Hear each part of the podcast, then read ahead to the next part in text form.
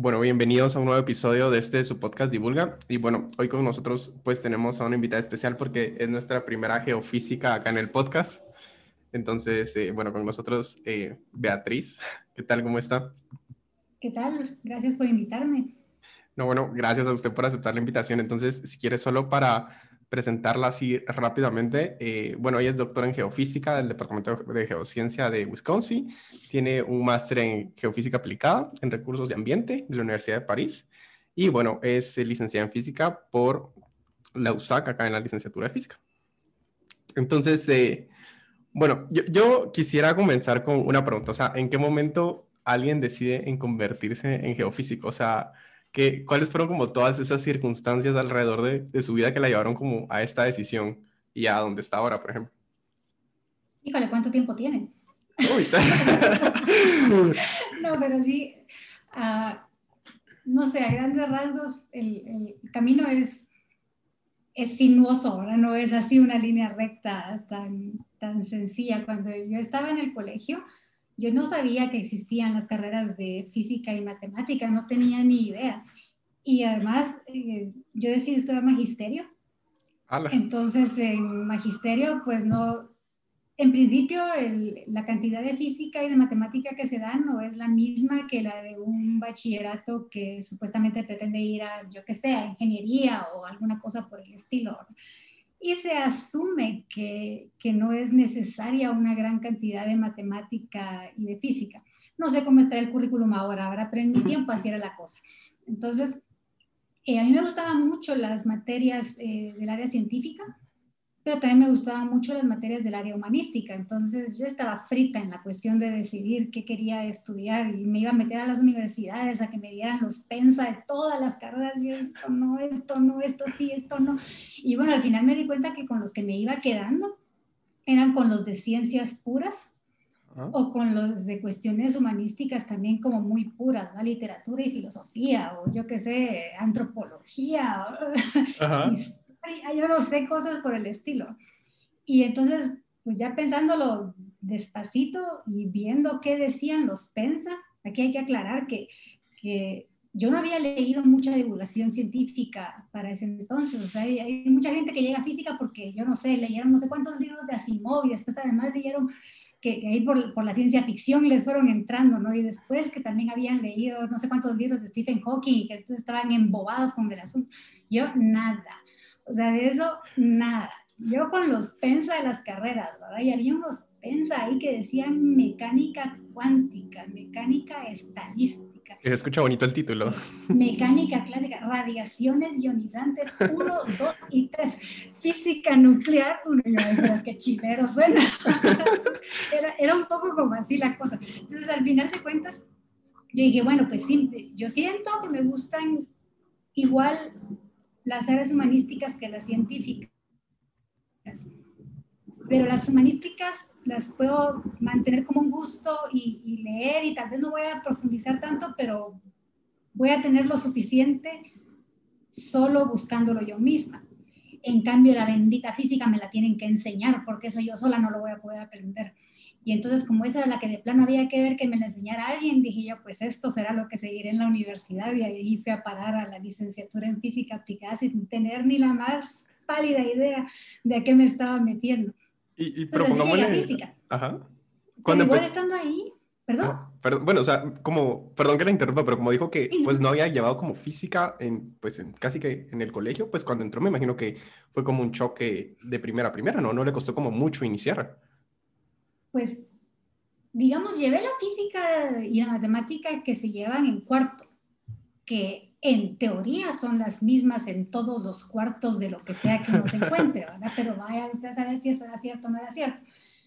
La cosa es que de todos modos, eh, en, el, en, el, caso mío, eh, en el colegio, a mí me pasó que al pasar de tercero a cuarto, eh, admitieron a, a, a, mucha gente que iba para, para magisterio, ¿no? Y entonces, como veníamos como de muy diferentes niveles eh, todas, ¿verdad? Entonces el, profesor de física que teníamos no podía decir, ah, bueno, yo en tercero me quedé por aquí y sigo por este lado, porque necesitaba nivelarnos a todas. Entonces, tuvo casi que volver a, arrancar con, con, la física. Entonces, así como, y bueno, ahora no, no voy a llegar mucho más lejos de lo que ya habíamos, habíamos llegado antes. Entonces, por ese lado como que no, no lleva uno mucha base. Pero yo me creía la invencible, la Superman, la, la todopoderosa. Entonces cuando, cuando llega uno a la universidad a recibir la mate 1, era lo que, lo que entrábamos a, recibir, porque la física se, se, llevaba hasta después, tenías que haber ganado matemática 1 para, para la física. Pues ahí fue como raro, porque lo primero que me estaban enseñando, yo como que sí ya lo había visto. Y entonces, yo nunca fui de esas alumnas que les gustaba sentarse hasta adelante en el colegio. Entonces, imaginen en la universidad una clase de 100 gentes, ¿verdad? Y yo hasta atrás, ay Dios. O sea, no, no, no era como que fuera la, la, manera más inteligente de iniciar los cursos de la universidad, por ponerlo de alguna forma. Pero ahí todavía estaba junta física e ingeniería, entonces eran como clases de ingeniería llenísimas. Por eso es que les estoy hablando de 100 gentes, ¿verdad? Ah, Porque era más de uno del área común de, de, de, ingeniería. Y entonces empiezo así como que, bueno, pero eso sí yo me acuerdo como que ya lo vi, ¿verdad? Lo que yo no terminaba de captar es que el nivel de, de lo que estábamos hablando ya no se iba a tratar y de la misma manera que, que le tocaba a uno, que era así como que lo facilito, que, que nos daban a nosotros. Había gente que iba mucho más preparada, pero para la preparación que yo tenía, era así como, eh, no, no mucho. Y entonces va el primer examen de matemática, uno me han dado una arrastrada, pero que fue una cosa espantosa, ¿verdad? Saqué así como 6 sobre 100, una cosa por el estilo, así como, oh, la vergüenza. Pero después de ser así como que la del cuadro de honor del colegio, que no sé qué, 6 sobre 100 en el examen primer parcial de mate 1, a mí me daba el ataque. Pero e-, eso es como algo bueno, ¿no? O sea, porque a mí me pasó lo mismo. Yo nunca había perdido ninguna clase en mi vida y entro a la U y pierdo mate también. Y en el colegio me exoneraba mate. Entonces, creo que eso como que lo trauma a uno de cierta forma, que uno dice, no, en la vida vuelvo a perder una clase o algo así, ¿no? Es, el, es ¿De qué es trauma? Es trauma. Yo no sé qué, qué, hace uno al respecto, pero bueno, la cosa es que después de eso, en el segundo examen creo que saqué como cuarenta y pico, en el tercer parcial sesenta y pico, esa cosa no prosperaba. O sea, por lo menos ya no era 6 sobre 100, pues, pero tampoco era lo, necesario.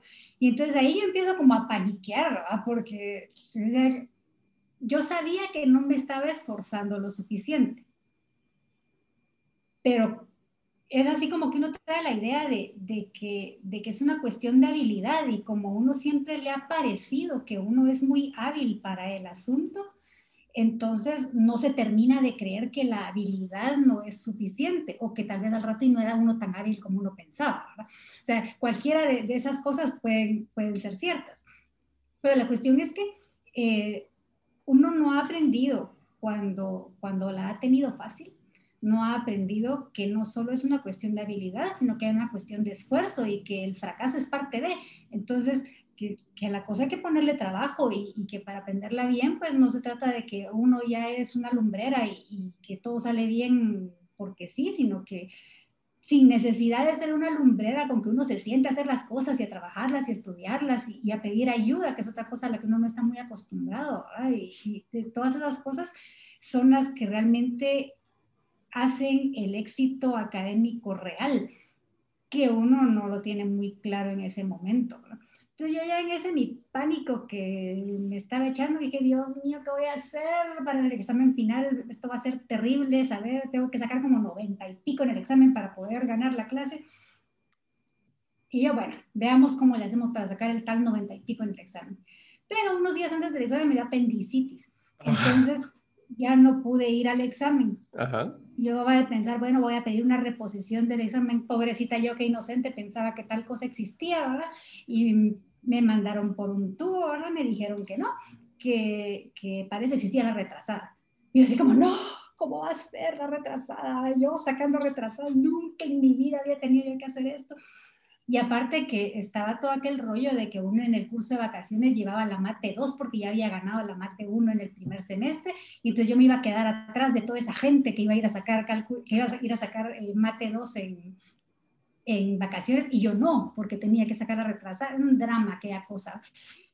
Y bueno, entonces voy a la primera retrasada con los nervios de punta, habiendo medio estudiado, medio no, y me la eché. Entonces me senté así, ya decepcionada en mi casa, agarré el álgebra de SIL, era la que usábamos para ese curso. La agarré y la tiré así atrás de la cama, ya, ¿qué me importa? Ya, de todos modos, ya no saqué curso de vacaciones, ya me, ya me quedé atrás, ya, ¿qué diablos? No, ya no me importa, no quiero saber nada. Y no estudié nada. Y me metí a la segunda retrasada y la gané con más de la nota que tenía que, ganar sin haber estudiado. O sea, todo lo que yo había estudiado para la primera retrasada, para no sé qué, pero que no me terminaba de cuajar porque yo estaba con la histeria de que, de que había que ganar, ya cuando dije, ya qué importa, y me tranquilicé y ya me lo tomé con calma, ahí sí ya me funcionó.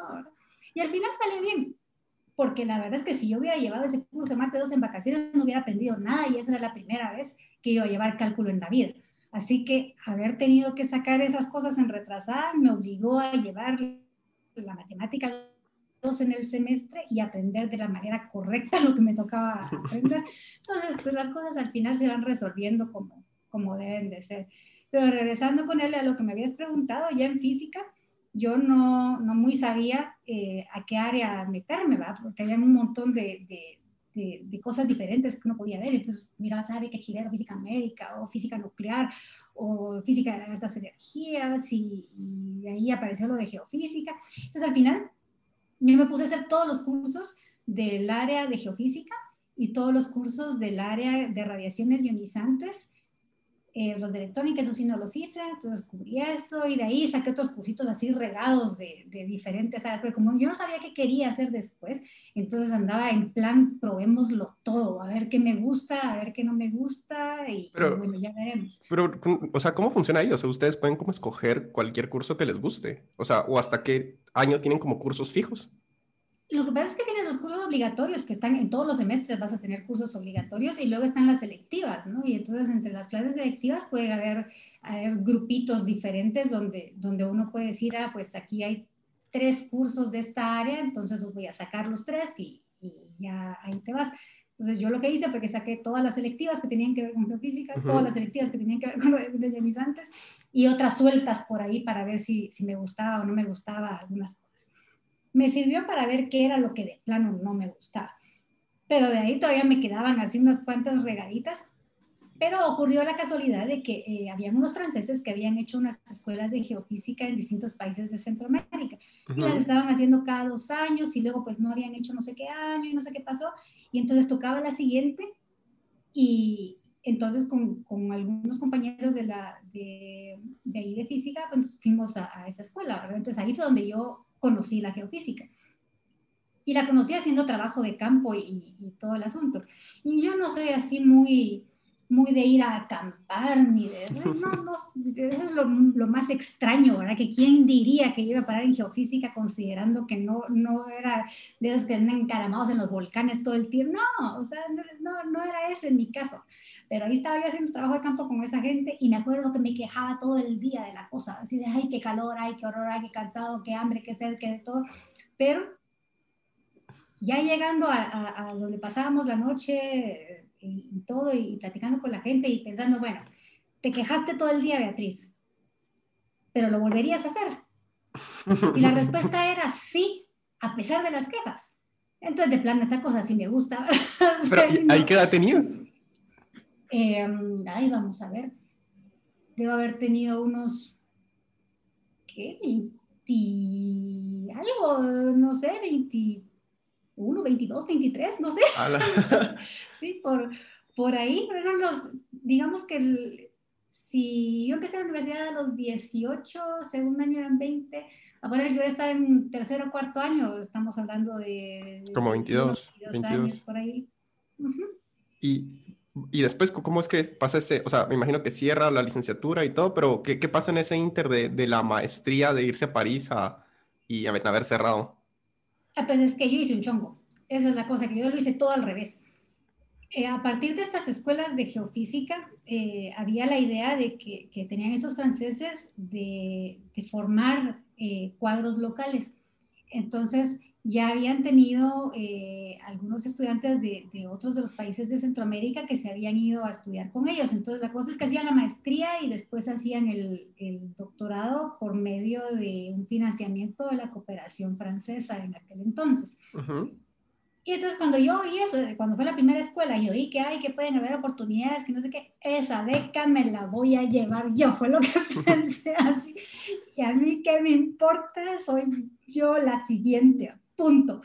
Y entonces ese era mi, mi plan, ¿no? Y entonces yo fui a tres de sus escuelas, porque hicieron, yo fui a la del Salvador al siguiente año, porque ahí las empezaron a hacer año con año, al año siguiente fue en Panamá y el siguiente año se hacía la, la escuela en Guatemala, que no, que no se había hecho, entonces yo estaba como parte de la organización de esto. Entonces, en medio de esta cosa yo cerré. Y entonces, después de que cerraste, tienes que hacer tu, tu examen privado y, también hay que, hay que pasar la tesis, etc. Entonces, yo dejé un punto aprobado de tesis.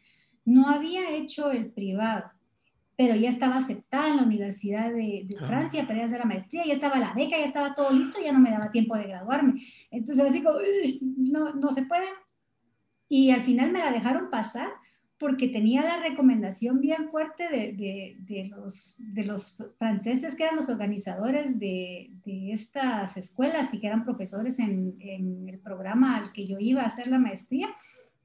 Y aparte porque nosotros hacemos cinco años de licenciatura, mientras que allá para entrar al máster eh, tenía solo que tener tres años de una cosa que se llama licencia. Entonces yo tenía dos años de más. Entonces, así como, y bueno, pues tal vez le pasamos que no esté graduada porque tiene dos años de más o algo por el estilo, y bueno, ahí se fue la, la cuestión. Y me dejaron. Entonces yo me fui sin haber hecho privado, sin haber escrito la tesis, sin título de licenciatura, a hacer una maestría que encima se hacía en francés. Entonces me obligaron a, a pasar unos exámenes de francés eh, aquí en Guatemala para, poderme, para poder darme la, la beca. Tenía que, que tener eh, esta, estas pruebas de, de, lenguaje, que al final pues sí las pasé. Y pues así fue como me fui a la maestría. Entonces al terminar la maestría me regreso a Guatemala y tenía que graduarme de licenciada.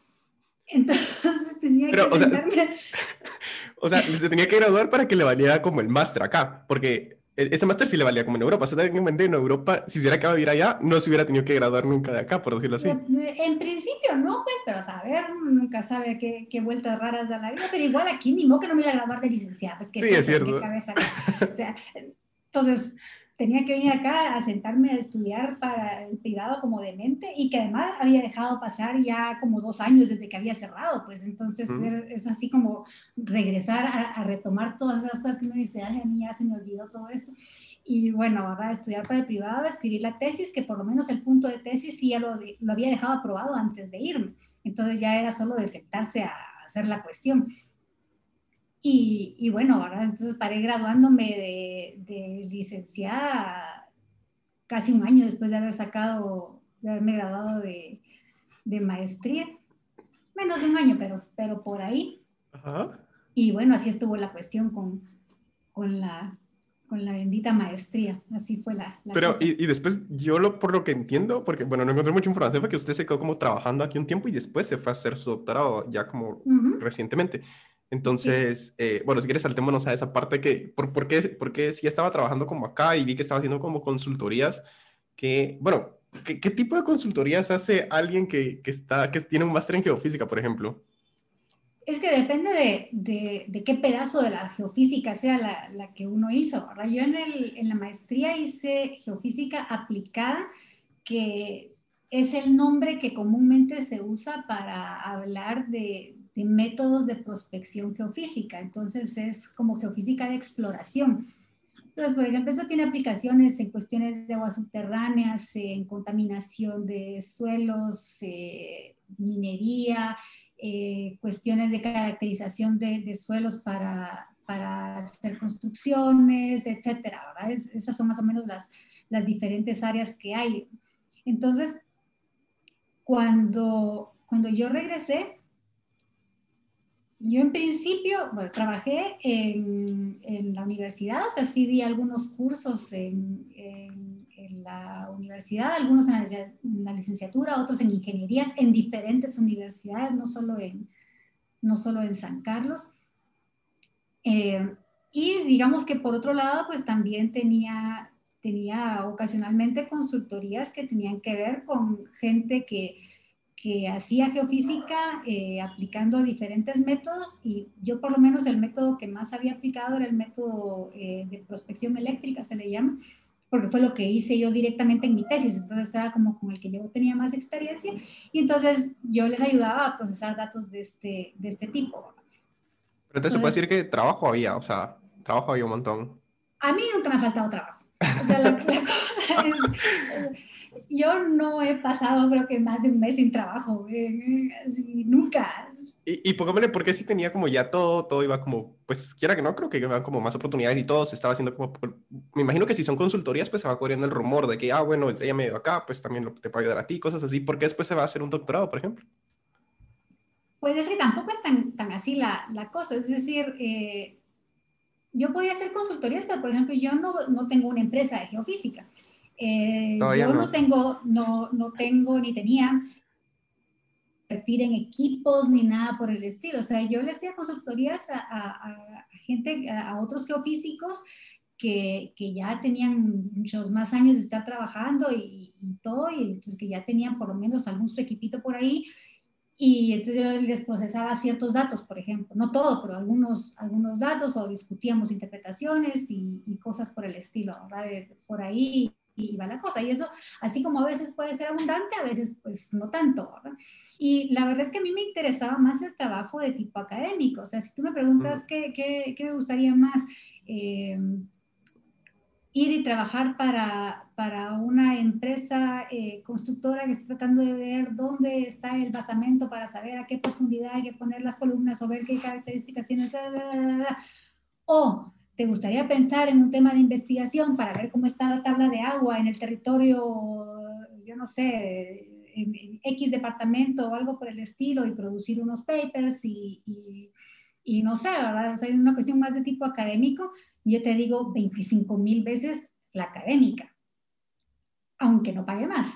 O sea, la, la preferiría, la preferiría 10 mil veces. O sea, para mí yo tengo más inclinación a la cuestión académica que la cuestión en la industria, como se le suele llamar en, en, geofísica. O sea, es, es más ese mi, mi, lado. Y aparte que también, pues con el tiempo, eh, yo pasé eh, de dar clases a las universidades, tuve un puesto administrativo en la Universidad Rafael Andía, entonces era directora de un departamento eh, ahí. Y después de eso, cuando yo ya no trabajé en la Andívar, eh, ya estaba más que todo dando clases de secundaria en un colegio, que a mí me gusta mucho dar clases y me gusta mucho interactuar con adolescentes y todo, pero sí, me empezaba a hacer falta como una, la, la cuestión así como de, de, más alto nivel académico. Entonces llega un momento que están así como, ay, no, qué barbaridad, ¿qué, qué estoy haciendo? Y pues casualmente se, se dio la, la, oportunidad, dado que a lo largo de los años había tenido contactos esporádicos con investigadores que sí, cuando venían, pues eh, me hablaban para que hiciéramos cosas y todo. Entonces, a, a, raíz de esto, se pudo tener la oportunidad de ir a hacer un doctorado. Entonces, cuando a mí me dijeron, ¿querés ir a hacer un doctorado? Yo, sí, sí, sí, ahorita mismo, ¿dónde firmo?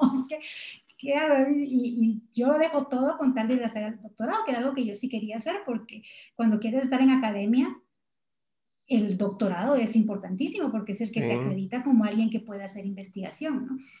Y, y pongámosle, vi que también en su doctorado hizo como en diferentes estancias en diferentes lugares. Sí. Entonces, como, como bueno, si nos pudiera como contar una de las experiencias, en, porque vi que estuvo en los Alpes, en Francia, o sea, estuvo como mucho, un doctorado interesante. ¿Cómo, ¿Cómo, era? Era como más trabajo de campo, viajar y todo, y me imagino que todo lo cubría el doctorado, ¿no? Eh, todo estaba cubierto eh, por el doctorado, pero sí los viajes no eran precisamente para hacer trabajo de campo, sino que era para trabajar con equipos de personas. Eh, quien nos viera ahorita en la pandemia, todo lo hacemos en línea, no hay que viajar, pero bueno, en, en, ese momento la, la, cuestión era trabajar con, con, ciertas personas. Porque yo comencé, eh, comencé el doctorado eh, y mi asesor, que es alguien que había hecho mucho trabajo en, en, Guatemala, en México y en Centroamérica, pues estaba así como que sentémonos a ver qué es lo que te conviene más. Si, si la idea, por lo menos hasta el momento, es que, es que regreses a, a Guatemala, entonces tratemos de equiparte lo mejor posible para que se pueda explotar en varias áreas lo que tu aprendizaje, ¿verdad? A la hora de, de regresar. Entonces, eh, habíamos empezado a, a, a, ver cuestiones de geodesia, ¿no? Que, que en el caso de mi asesor, era, él trabaja mucho con, con GPS, pero la cosa es que ya él tenía un estudiante que estaba trabajando en Guatemala. Entonces ya había alguien haciendo su tesis sobre Guatemala. Pero él tenía muchos datos que, que hacía falta procesar y que hacía falta ver qué quedaban de México. Entonces yo agarré el proyecto de México. Y está, pero nunca fui a México, solo agarré el, proyecto de México y entonces yo estaba procesando todas estas cosas, ¿no? Y, y trabajando.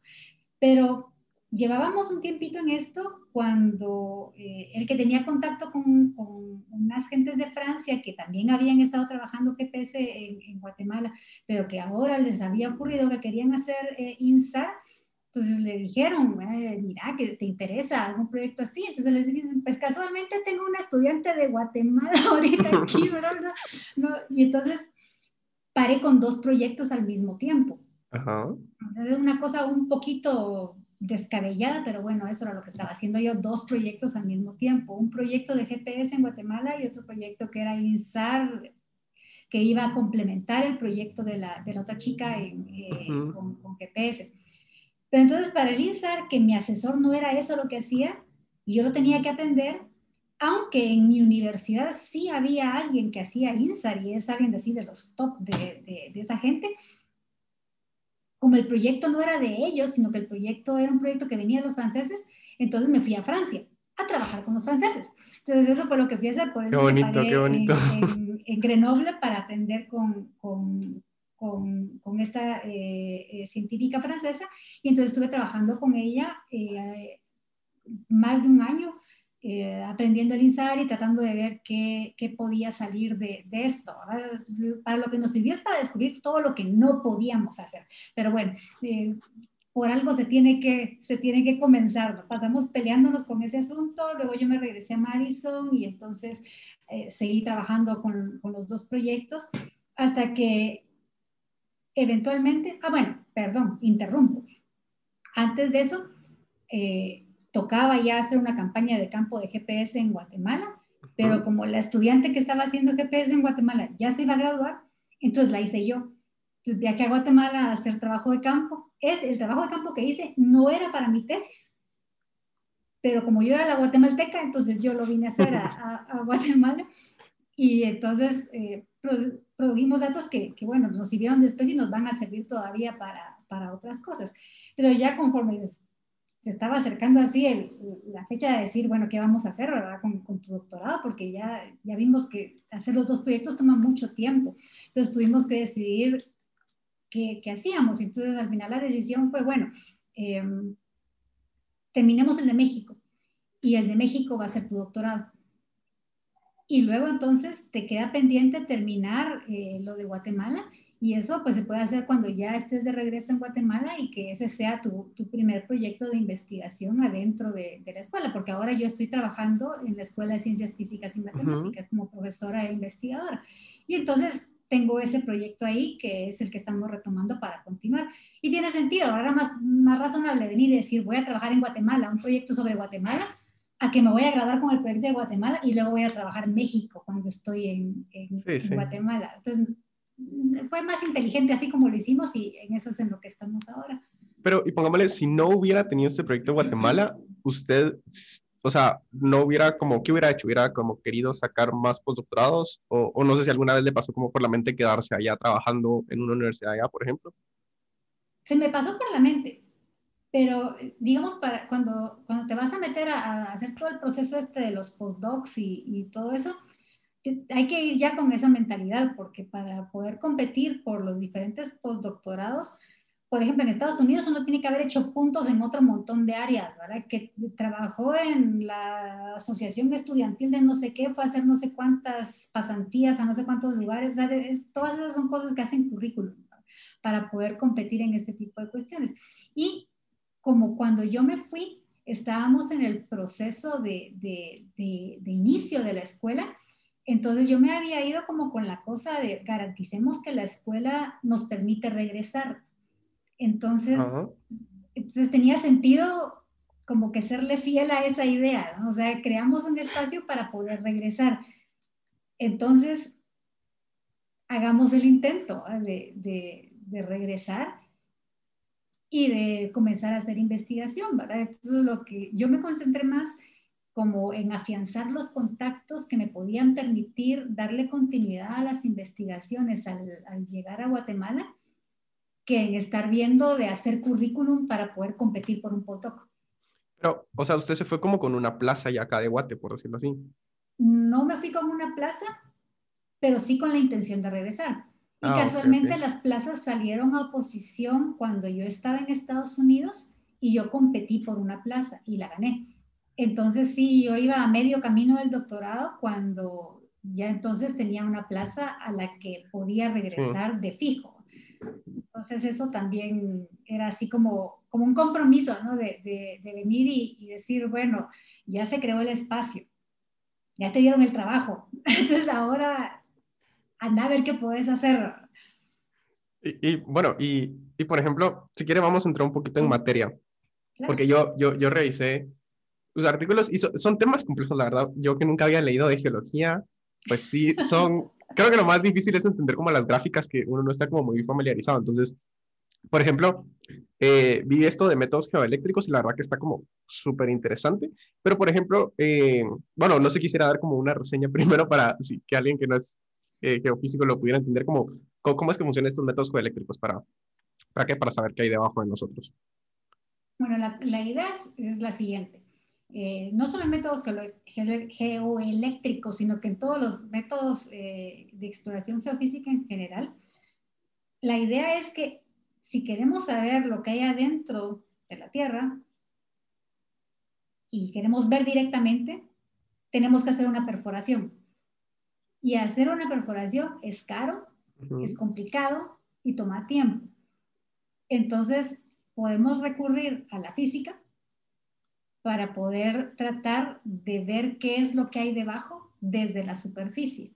Entonces es un poco como la, es parecida la idea como de hacerle un ultrasonido a la mamá, ¿verdad? No le van a abrir la panza para ver qué tiene el bebé o qué cara, o sea, no, tenemos otros, otros métodos, ¿no? Que entonces se aplican en superficie y nos permiten ver qué es lo que hay adentro. Entonces es más o menos esa idea. Y entonces la, la cuestión es que tenemos que elegir, dependiendo de qué es lo que estemos investigando, un parámetro físico que nos permita observar, así entre comillas, porque es, otra manera de mirar. Entonces, eh, por ejemplo, yo en el caso de, los métodos eléctricos, el parámetro es eh, la resistividad. Entonces, yo solo puedo ver eh, por debajo de la Tierra eh, diferentes cuerpos o estructuras que tengan contrastes fuertes de resistividad. Si no tienen contrastes fuertes, pues todo se mira igual. Entonces, básicamente, si lo que yo estoy buscando de verdad presenta ese tipo de, contraste fuerte, entonces lo puedo detectar con resistividad. Si el contraste no es en, la resistividad, pero sé que puede tener contrastes eh, de densidad, entonces yo puedo utilizar métodos eh, gravimétricos o métodos sísmicos, dependiendo de, las, diferentes características, ¿verdad? Y así es con los diferentes métodos. Entonces, en el caso de, los métodos eléctricos, eh, por ejemplo, yo puedo encontrar que si estoy buscando la profundidad de la tabla de agua, o sea, a qué, a qué profundidad se encuentra el agua subterránea, pues yo sé que la, roca que está seca va a tener una resistividad eh, alta en comparación a la roca que está saturada y que contiene agua, que además puede tener sales que, son conductoras.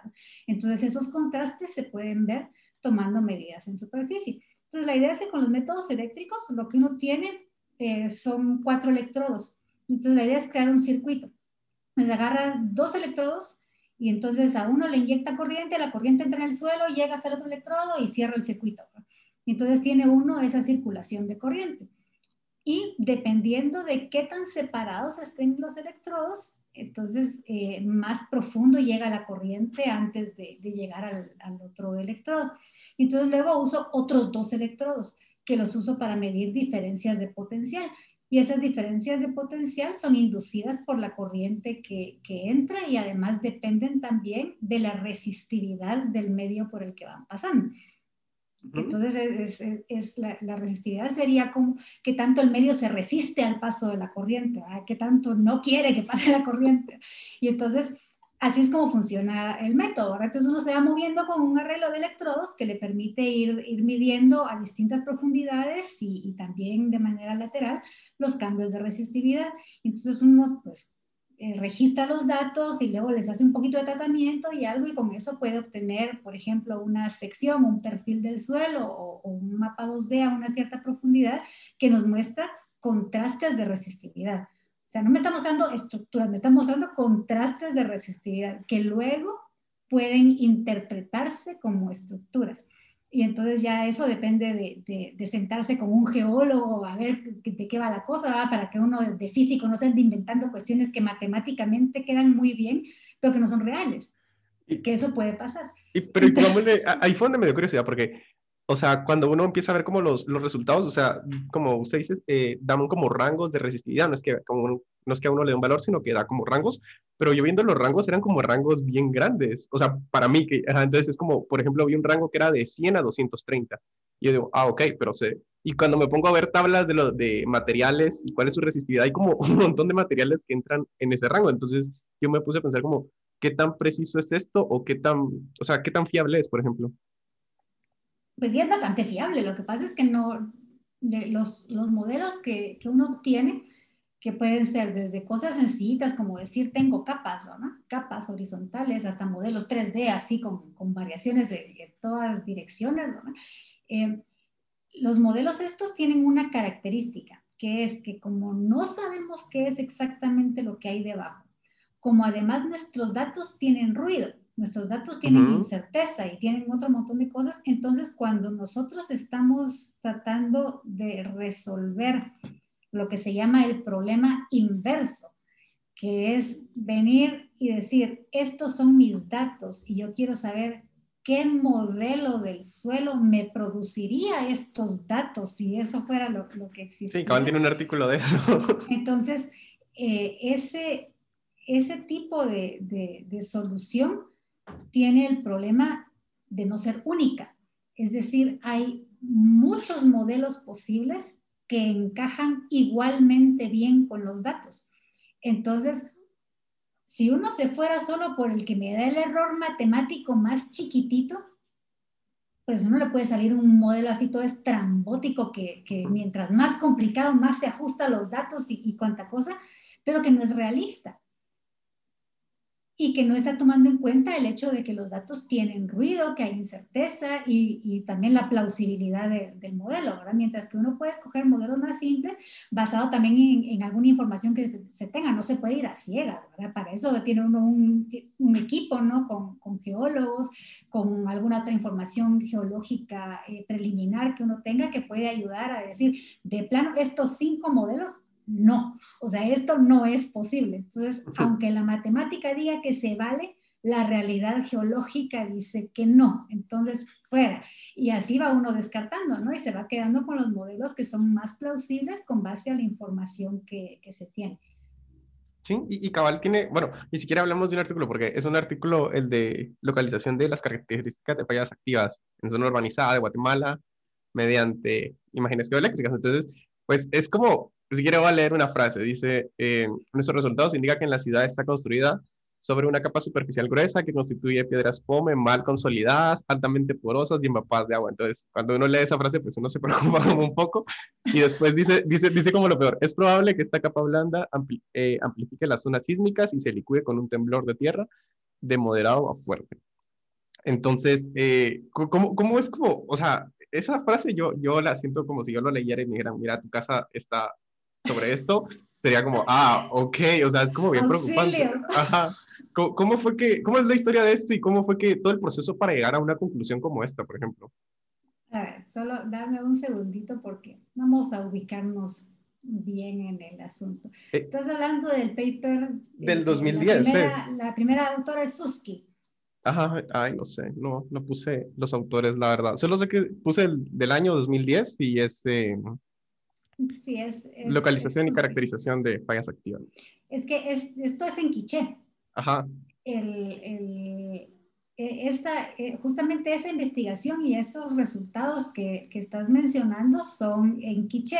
Y entonces la, la, cuestión es que eh, digamos que eh, en, esa región uno tiene eh, que pasa el sistema Polochic-Motagua, ahora particularmente la, la, parte de la falla del Polochic, pero nosotros sabemos que este no, no es así como que tengas una falla así que es una línea bien bonita, así trazada, eso no, funciona así, así las dibuja uno en los mapas, pero realmente son, son sistemas bastante, bastante más complicados. Y eh, en esta región, que si no estoy mal, es eh, cerquita del área de Uspantán, hubo un terremoto en 1985 que ni fue muy fuerte, pero en esa área en particular causó unos destrozos así horribles, ¿verdad? Entonces la, la pregunta era, ¿por qué un terremoto que no fue de, tan, de, tan grande magnitud y que en otras regiones cercanas al epicentro pues no hizo mucho, cabal aquí en esta ciudad vino a hacer, hacer este tipo de destrozos. Entonces, para eso es importante conocer eh, qué tipo de, suelo tienes, porque a la hora de, estar evaluando eh, cuál es, eh, digamos, que, qué tan vulnerable es un área con respecto a la amenaza de, un terremoto, pues obviamente va a influir la, la magnitud del terremoto. O sea, si todas las demás cosas son iguales, pues la magnitud es la que te va a decir qué, qué tan, qué, qué, tan grande es el terremoto, porque es la que te dice qué tanta energía está liberando. Ahora, si ya, si, si tienes dos terremotos de igual magnitud, pero que ocurren a diferente profundidad, entonces la profundidad también va a tener una, influencia, porque eso cambia la, las distancias que las ondas sísmicas tienen que recorrer para llegar a donde, a donde tú estás. Pero además de la magnitud y de la, y de la profundidad y de algunas otras características propias del terremoto en sí, hay una cosa que se llama la respuesta de sitio, que eso depende del lugar donde tú estás. Y entonces, dependiendo de las características del subsuelo, tú vas a tener que este subsuelo responde de una forma o de otra al paso de las ondas. Entonces, hay ciertos tipos de materiales que pues las ondas pasan normales, ¿verdad? Entonces que dependerán con qué, qué, tan atenuadas te lleguen, eso es lo que va a decidir qué tan fuerte es el, terremoto ahí o no. Pero hay otros tipos de suelos que las ondas vienen y cuando entran a, esta, a esta región se amplifican. Y entonces si tú tienes ese tipo de suelo que lo que hace es amplificarte las ondas en lugar de atenuártelas, pues cualquier cosa que tengas ahí construida encima va a temblar, va, o sea, va, a sufrir aceleraciones del suelo mucho mayores de las que tendría si fuera otro tipo de suelo. Y es el caso, por ejemplo, de la Ciudad de México, que es conocidísima por, por el asunto de que está en el lecho de, de, un antiguo lago, ahora que ahora ya no es lago, pues ahora tienes un suelo ahí, pero era un antiguo lago, entonces son, eh, es, es un montón de sedimentos que su característica es justamente amplificar las ondas cuando pasan. Entonces, ese tipo de situaciones se dan en, diferentes lugares y, por distintas razones. Entonces, por eso es importante conocer cuáles son las características del suelo para poder estimar cuál sería su respuesta de sitio.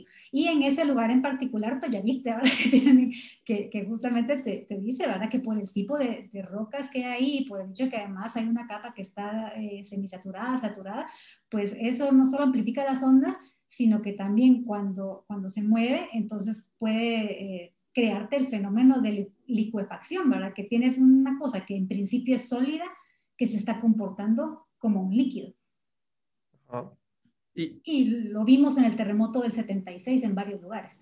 Sí, y, pero, y pongámosle, si quiere, otra cosa bien curiosa de ese artículo es que, eh, bueno, si no recuerdo mal ese artículo, una de las instituciones que está ahí donde se ponen qué instituciones participaron, pues es una institución en Suiza. Entonces... Era la Universidad de Lausanne. eran los, los, los, investigadores principales venían de la Universidad de Lausanne. Pero yo me puse a pensar, ¿por qué a alguien de Suiza le interesan las fallas de Guatemala? Y, y, la verdad es que no encontré como una respuesta lógica en mi cabeza, pero ¿por, ¿por, qué? Porque ellos, o sea, invertir, porque quiera que no, me imagino que el trabajo de campo para llegar a esto debe ser como, pues es contratar gente, contratar recursos, es un dineral. Es caro. Ajá. y, si quiere, hablemos un poco de cómo es ese trabajo de campo y por qué, porque alguien de Suiza, bueno, una institución de Suiza le interesa las fallas de acá de Guatemala, por ejemplo. primero, las fallas de Guatemala son interesantísimas. O sea, tenemos un, es un paraíso de, para, para hacer eh, estudios de, de tipo eh, geológico por las condiciones que, que se tienen. O sea, si tú te pones a pensar en, en, en regiones eh, donde ya todo lo que está viejísimo, ya no está haciendo mucho, o sea, son unas fallas, pero que ya no hacen nada, son antiguas fallas, son ex fallas, son montañas viejísimas, son interesantes, pero esto de aquí está vivo, pues, o sea, oh. lo que tenemos en, en, en Guatemala, o sea, tienes el, un, los bordes entre dos placas que serían la de Norteamérica y, la del Caribe, que te atraviesan prácticamente todo el país. O sea, la cosa te corta el istmo de, alguna forma, ¿verdad? O sea, diciéndolo a grandes rasgos, no es tan así, pero diciéndolo a, grandes rasgos, pues tienes el, este, este límite de fallas eh, entre la placa de Norteamérica y la placa del, del Caribe. Luego, como que si no hubiera bastante con eso, tienes la subducción de la placa de cocos debajo de la capa del, del Caribe y debajo de la capa de, de Norteamérica. Entonces, ahí ya van tres placas. Y un montón en medio. Cuando tienes tres placas, dos placas, placas, esas son, son tres. Eh, cuando tienes tres placas, quiere decir que hay un lugar que, que es una triple unión, que es un punto eh, no es un punto realmente, pero bueno, es, es, un lugar donde vas a tener un contacto entre las tres placas. Y ese tal punto triple, esa triple unión ha sido motivo de discusión por un montón de tiempo. Y por lo que hemos visto y por lo que dicen los modelos y por lo que ahora pensamos, no existe una, una triple unión entre esas tres placas, sino que tenemos una cosa que pasa mucho cuando, cuando tienes eh, subducción y que no es así perpendicular hacia, hacia la otra placa, sino que es un poquito oblicua o algo por el estilo. Y, si quieres solo para, porque yo no sabía que era subducción hasta anoche, por ejemplo, entonces, por ejemplo, subducción es cuando una placa se, se, empieza a meter debajo, bueno, una placa, si, si no recuerdo, una placa que está como en la orilla costera se empieza a meter debajo de la otra, ¿no? La placa normalmente está en el océano. Ajá. Y entonces es, una, es corteza oceánica que se encuentra con corteza continental y entonces se mete, se mete por, por debajo. ¿no? Y empieza a levantar la otra. Ajá, entonces este es un límite de placas convergente, así se llama, porque entonces una placa, las placas van una hacia, hacia la otra y el resultado es que como la corteza oceánica es más, eh, eh, es más densa, entonces esta es la que se va para abajo, ¿no? Y entonces se, se mete debajo de la, de la, continental. Y entonces eso produce un montón de, fenómenos distintos, ¿verdad? Desde desde el hecho de que debido a, que esta placa, que, que imagínate que es, suelo oceánico, que luego se está metiendo aquí debajo de la otra placa y se está introduciendo así en el manto del otro lado. Entonces eso libera eh, agua y, causa otro montón de fenómenos. Entonces a cierta distancia, digamos aquí abajito, eso va a empezar a liberar, eh, a, liberar agua y a combinarse con, con, con, los otros minerales del manto. Y ese es el culpable de que haya volcanes después ahí. Entonces, por eso es que muchas de las cadenas volcánicas van en una banda que es paralela a la trinchera de la, de la subducción que está en, el, océano. Entonces, tenemos eso, ahora tenemos nuestra subducción con nuestra cadena volcánica y entonces resulta ser que el trozo de placa continental que está antes de llegar a los volcanes, o sea, digamos que de, vas desde la trinchera, que es donde se encuentran las dos placas, hasta antes de los volcanes, mm, se desplaza un poco con respecto de la placa grandota del Caribe. Entonces eso es lo que se le llama eh, eh, una banda de antearco. Entonces esa cosa también se mueve de manera medio independiente ahí, se mueve y se deforma. Entonces tenemos uno de esos nosotros también. Entonces está, está todo esto pasando. Y entonces en medio de ese relajo ocurre que la placa del Caribe en nuestro territorio es como una cuña. Entonces, te imaginas un como triangulito que quedó ahí, y aquí la de Norteamérica viendo qué hace, y aquí abajo la subducción y el, el, el cuento del antearco acá, pero bueno, aquí está el pedacito de placa del Caribe, así, esta es tu placa del Caribe. Y saber qué está pasando, pero como que algo lo tuviera agarrado de aquí y algo lo estuviera jalando por este lado y entonces se está estirando. Y como se está estirando, genera un montón de fallas de por medio y esas fallas son fallas normales que forman los que se conocen como el graben de la ciudad de Guatemala, el graben de Ipala y luego pues otros que van ya para el lado de Honduras. Entonces, la chulada es que nosotros tenemos nuestra hermosa ciudad así encaramada encima del que se conoce como el Valle de la Ciudad de Guatemala. Wow. Que, que obviamente, o sea, mientras, mientras no sepas de qué va este asunto de los terremotos, pues es lógico, ¿no? Porque los graves al final son unos valles así, y, y donde pues el asentamiento de una ciudad tiene sentido, pues está, está todo, tienes el, el, gran valle donde puedes construir, etcétera, y aquí que encima la ciudad nos explotó, ¿verdad? Ya no está solo ahí, sino que ha, ha crecido muchísimo todo el, el casco urbano, y ahí está atravesado por dos fallotas normales. No son solo dos, es todo un sistema, pero por decirle de alguna forma, Está, estamos así como flanqueados por las uh -huh. fallas que forman el, el gran. Entonces está la falla de Misco, por ejemplo, ¿verdad? Que, que, que cuando fue el terremoto del 76, que no fue en esas fallas, el terremoto del 76 fue en la falla del Motagua, pero la falla del Motagua se conecta con las fallas estas de los granes. Entonces, después de que fue ese terremoto, algunas de las réplicas, incluidas las dos más fuertes, ya no ocurrieron en la falla esta, sino que ocurrieron en los graves y causaron otro montón de destrucción. Entonces vemos cómo todos estos sistemas en alguna medida pueden eh, interconectarse. Y entonces es bien importante eh, poder estudiar eh, cómo, cómo es que se está distribuyendo los, los esfuerzos que, que se van acumulando por el movimiento de placas para saber de qué tamaño son los terremotos que, que pueden, que tienen capacidad de, producir. Para que entonces tengamos mejores maneras de prevenir. Y aparte otra cosa que, que ha hecho que, que, desde hace mucho tiempo la gente esté interesada en, en, Guatemala es el hecho de que cuando fue el terremoto del 76, ese terremoto ocurre en, en el sistema Polochín-Motagua, en la falla del Motagua. Entonces esa no es una subducción, esa es una falla que se le llama transcurrente o de rumbo, que lo que están haciendo es que las dos fallas se mueven así, una con respecto a la otra, pero es así un movimiento que va paralelo y ya está, ajá, solo una para un lado y la otra para el otro lado, entonces sería antiparalelo en ah, todo sí, caso sí. Para, para, para, cada una, y eso es lo que, lo que está ocurriendo y el terremoto que había habido en California, del de la falla de San Andrés, el famosísimo, que con el gran incendio y todas las cosas que les pasó, estaba todavía en la mente de un montón de gente. Y entonces, después de ese terremoto de la falla de San Andrés en, en California, el siguiente más grande de ese tipo fue el de Guatemala, el del 76.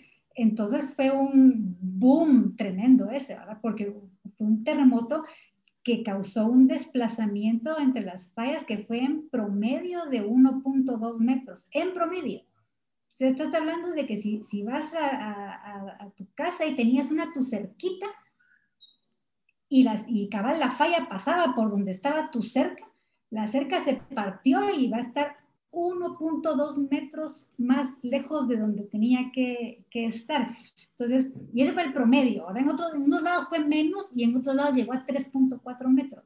Entonces, 3.4. 3.4 metros en el progreso. Pero esto, esto, es un montón porque solo para que mental, porque yo, yo lo que sé es que una, o sea, es normal que se mueva anualmente como que 3, 3 milímetros, ¿no?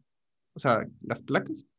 Las placas se mueven y se depende de, de, de cuáles las que se mueven más rápido, otras que se mueven más despacio, ¿verdad? O sea, vas a, vas a encontrar que se mueven, no sé, 30 milímetros por año, 70 milímetros por año. Para que la gente se haga una idea de como cuánto es eso, es, se mueven a la velocidad a la que te crecen las uñas. Esa es el, la, la, clásica, la clásica analogía que, que hace la gente. ¿verdad? Y es como que si de la nada te crecen las uñas 3, 3 metros. Pues sí, pero lo que pasa es que... Eh, hay una diferencia entre pensar lo que se mueve en las placas durante su movimiento ese eh, estable que, que, mantienen a lo que pasa en un terremoto. Y lo que ocurre es lo siguiente, tú tienes dos, dos placas, imagínate que, que aquí están, ¿no? Y entonces, digamos que si las pongo así y pensamos que aquí hay un límite entre una placa y que mi otra mano se limita así y la otra placa se está moviendo una respecto a la otra, pues ahí van, ¿no? Despacito. Entonces, si no hubiera fracción, eh, si no hubiera fricción entre estas dos placas, entonces se van así. Solo se deslizarían una con otra, no habría terremotos, no nos enteraríamos de nada porque entonces ellas irían cada una siguiendo su camino. Lo que pasa es que va a ocurrir en algún momento que entre esta placa y esta placa, aquí en el borde hay fricción. Entonces, uh -huh. aunque la mano siga girando, los dedos se quedaron trabados. Entonces, el movimiento de la placa es una cosa. Lo que realmente se está desplazando en el borde es otra. Y entonces lo que está pasando cuando tienes esta fricción es que en muchos casos no se está moviendo nada o se está moviendo solo el 50% de lo que se debería estar moviendo y entonces se está quedando trabado y te queda debiendo movimiento. Y eso que te queda debiendo se va acumulando y se va acumulando y cuando la cosa ya no aguanta, se rompe y se pone al día. Entonces, digamos que un pedazo donde nos debían 3.4 metros. Y entonces ahí la cosa se rompió y se desplazó esa, esa distancia. Entonces ahí lo que tenías es que la placa de Norteamérica se estaba moviendo respecto a la placa del Caribe, pero aunque las grandes placas se movían, los bordes no. Y entonces están ahí agarrados como no queriendo moverse y para cuando sueltan tienen que ponerse al día. Y entonces e, eso que nos deben, el poder calcular, poder hacer estimaciones de cuánta deformación se está acumulando porque la cosa no se está solo deslizando y no se está moviendo todo lo que debería moverse, nos permite también estimar cuál es el tamaño máximo del terremoto que te puede producir ese límite de placa. Y, pongámosle, para eso, para esas estimaciones, lo, lo otro, lo de, lo de INSAR y lo de GPS, ¿no? Para, saber, bueno, y si quieren, antes de entrar ahí, porque si vamos a entrar ahí, eh, bueno, si quieren, entremos de una vez ahí. Como, quieras. porque, bueno, si quieres, solo para terminar con esto de, de, métodos geoeléctricos, también vi que tenían como, bueno, es que no, entendí muy bien, pero es una, que era algo arqueológico, que querían ustedes como estimar, y la verdad es que tiene todo el sentido de que, eh, o sea, hacer como un sondeo primero para ver que, para descubrimientos arqueológicos y pues se puede dar como formas y decía que obviamente se puede diferenciar porque se, puede, se empiezan a dar como formas esféricas y cosas así, pero por lo que entiendo, todo eso se quedó como solo en laboratorio, nunca se fue como a hacer a campo, o si o si hubo como una colaboración con arqueología aquí en Guatemala. Ha habido. Eh, lo que pasa es que, a ver, eh, ponle, con los, con los métodos eléctricos buscas contrastes de resistividad, ¿verdad? Y con otros métodos buscas otros contrastes de algún parámetro físico que, que, se pueda medir de acuerdo al, al método. Entonces, eh, tienen distintas aplicaciones. Ponle ese que habías mencionado en métodos eléctricos, lo que se hizo fue tratar de localizar una falla. Entonces estábamos tratando de ver si estaba la falla de Tierra Blanca o no estaba ahí y eso fue lo que se encontró con los métodos eléctricos.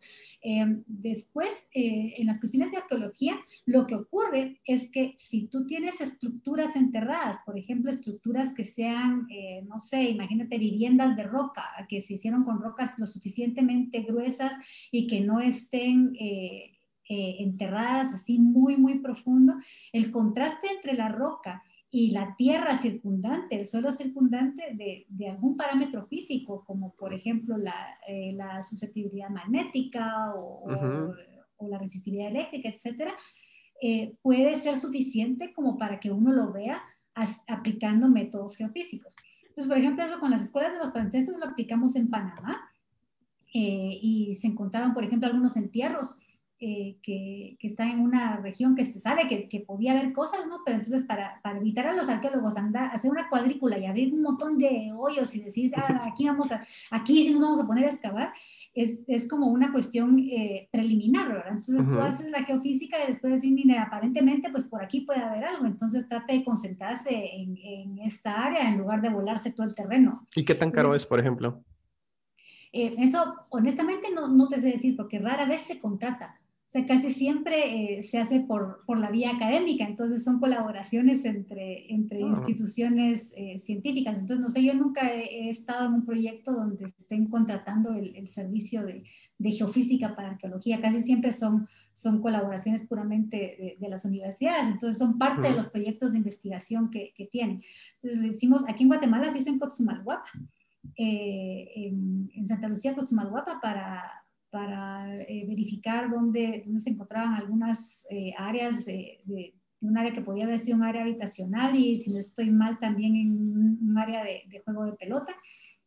Eh, y asumo que el paper que me estás mencionando es una publicación del Simposio de Investigaciones Arqueológicas, donde lo que hicimos fue como ahí no, no le estábamos aplicando de verdad, sino que estábamos haciendo la cosa al revés, diciéndoles, miren, pues vamos a, a, calcular así teóricamente más o menos cómo se vería con nuestros métodos un objeto con estas características que está enterrado. Como validando el sistema. Sí, la, la, intención era más que todo eh, eh, dar a conocer eh, qué, qué, cuáles son como que las, las capacidades ¿verdad? que, tiene el, que tenían los, los métodos para, para ser aplicados. Y en otras ocasiones, en otros simposios de arqueología, sí presentamos resultados de, de lo que hicimos durante la Escuela de Geofísica de los franceses. Y pongámoslo aquí en Guate, se tiene como ese equipo, si se quisiera hacer. O sea, la, la USAC, por ejemplo, ¿ya cuenta con eso o no? Eh, no, no, la, la, USAC no lo tiene. O sea, algunas eh, empresas que, que, lo utilizan más para cuestiones de, de construcción o, exploración minera o algo por el estilo, pues sí, ellos fijo tienen, tienen equipos de, eh, de esas características. Eh, pero no la universidad eh, no tiene. Hay algunos equipos que, que, se puede pensar en construirlos aquí, otros no necesariamente, ¿verdad? Entonces eso habrá que irlo pensando a, futuro si, si, si, tenemos la capacidad de adquirir equipos para fines académicos y didácticos, ¿verdad? Sé que, así hablando lo más cerca que se me ocurre, sé que El Salvador sí tiene varios. Ah. porque ellos tienen ya una escuela, una, eh, tienen ya la carrera de geofísica a nivel de pregrado. Entonces no pueden tener la carrera de geofísica y no tener equipo. Entonces, sí, sí, sí. Entonces eh, a ellos sí les tocó eh, comprarlo, pero ya, ya iremos viendo ahora cómo, cómo se puede ir avanzando en, esto. No, pero sí que sería como bien explotable, ¿no? Porque, o sea, o sea, como es Guate, arqueología, hay como a morir y sería como facilitar enormemente el trabajo, ¿no? De, de todo el mundo.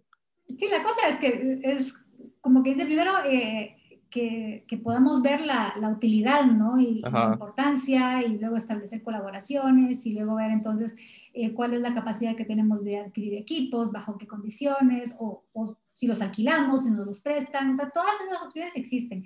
Pero como te digo, yo acabo de regresar, entonces no he tenido tiempo de sentarme a ver cómo, cómo le vamos a hacer, ¿no? Pero en eso estamos.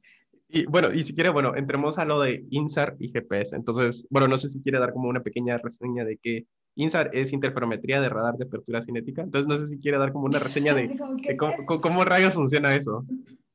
A ver, ¿el INSAR, el GPS o las dos? Bueno, si, quiere, bueno, no sé cómo le gustaría, porque yo entiendo que los usan juntos, no sé cómo se usarán separados. En principio hay gente que solo hace GPS, hay gente que solo hace INSAR, gente que combina las, las dos cosas. Pero la idea es que, eh, lo que lo que se tiene, por ejemplo, con el GPS, es eh, una antena y un receptor, que lo colocas en un lugar que, que, esté bien cimentado, ¿verdad? En la punta de un edificio que no lo van a remodelar mañana, sino que va a pasar muchos años sin que, sin que lo toquen, ¿verdad? O, le construyes una placa de cemento en un terreno o algo. Lo que quieres es que esté bien acoplado al terreno, pero que no tenga libertad de moverse solito, ¿verdad? Sino que esté bien, bien eh, acoplado de, alguna forma. Y entonces, eh, la, cosa esta se conecta a, una cierta cantidad de satélites eh, que te dicen con, gran, eh, con, muy buena precisión eh, cuál es la posición en longitud, latitud y en elevación de tu punto de GPS que estás, que estás midiendo, en un tiempo determinado, porque también te tiene que dar el momento en el que estás tomando la medida. Y entonces vas a tener medidas, ya sea con una antena fija que te mide continuamente en el, en el tiempo, continuamente que se entienda que, que, no la vas a retirar, ¿verdad? Porque realmente las medidas son discretas, ¿verdad? Tienes medidas cada no sé cuántos milisegundos o yo qué sé, ¿verdad? Y dependiendo de cómo lo, lo programes. Entonces, eh, puedes tenerlo así o puedes tener un sitio al que mides hoy y luego regresas el otro año y luego regresas el otro año y entonces tienes una medida anual en un punto muy específico. Y de estos tienes muchos. Entonces, la idea es que los, eh, estas eh, estaciones de GPS obviamente están instaladas encima de una placa, ¿no? De una placa tectónica, que puede estar moviéndose libremente sin deformarse, que es como cuando no hay fricción, ¿verdad? Que solo sigue de largo y no pasa nada, ¿verdad? O puede estarse deformando debido a que, a que está trabada, ¿no? A que, debido a la fricción. Entonces, cuando tú mides la, la posición por ejemplo, si aquí están los límites entre las placas, entonces tienes la placa que está tratando de girar y entonces aquí gira muy bien, aquí donde está la, la parte de, de, la mano, pero donde están los dedos no está girando mucho porque es donde está trabada. Entonces, tu estación de GPS que está aquí cerca de los dedos va a cambiar de, va, va, va a verse que, que, que, se mueve, pero no mucho, mientras que esta parte que tiene más libertad de moverse sí se está moviendo. Entonces, la cosa, esta está quieta y esta otra sigue, sigue dando la vuelta. Entonces, cuando yo puedo observar con, con el tiempo, pasan los años y yo miro la posición de estas estaciones de, GPS, me doy cuenta que en lugar de irse todas moviendo felices ahí con la placa, resulta que no, que tengo una que está quieta aquí y la que está aquí se mueve un poquito más, pero no mucho, y luego la que está aquí se mueve a la misma velocidad que tendría que moverse con la placa.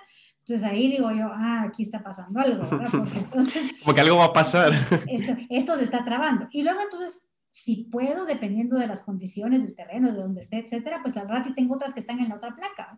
Y entonces puedo ir con, con esta información de, de, quién se mueve y quién no, puedo inferir qué deformación está sufriendo la corteza terrestre y hacer modelos de, de, de qué es lo que está causando esta deformación y luego, pues, qué, qué, qué representa esto en términos de, de amenaza.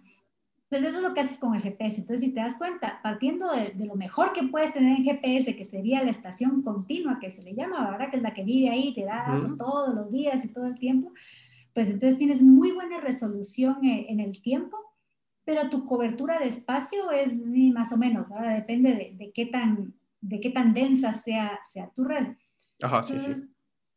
Pero lo que tienes son algo aquí en el suelo que se comunica con los satélites y los satélites te dan la, posición.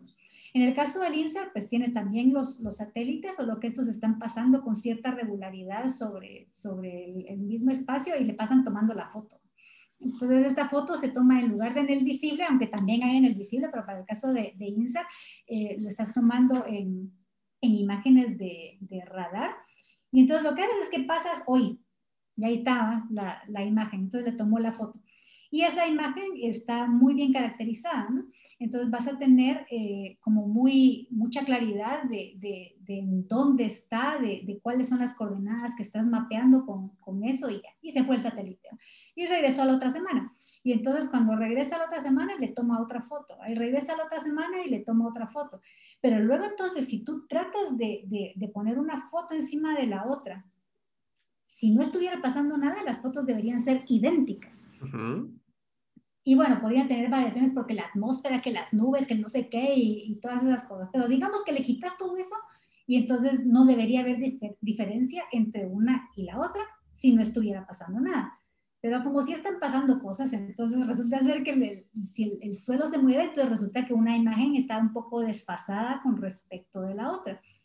Y entonces con la interferometría lo que tú estás haciendo es como comparar las dos imágenes y ver cuál es la diferencia de las posiciones que tenías cuando pasó esta semana con respecto de cuando pasó la semana pasada, con respecto de cuando pasó la semana anterior, etcétera.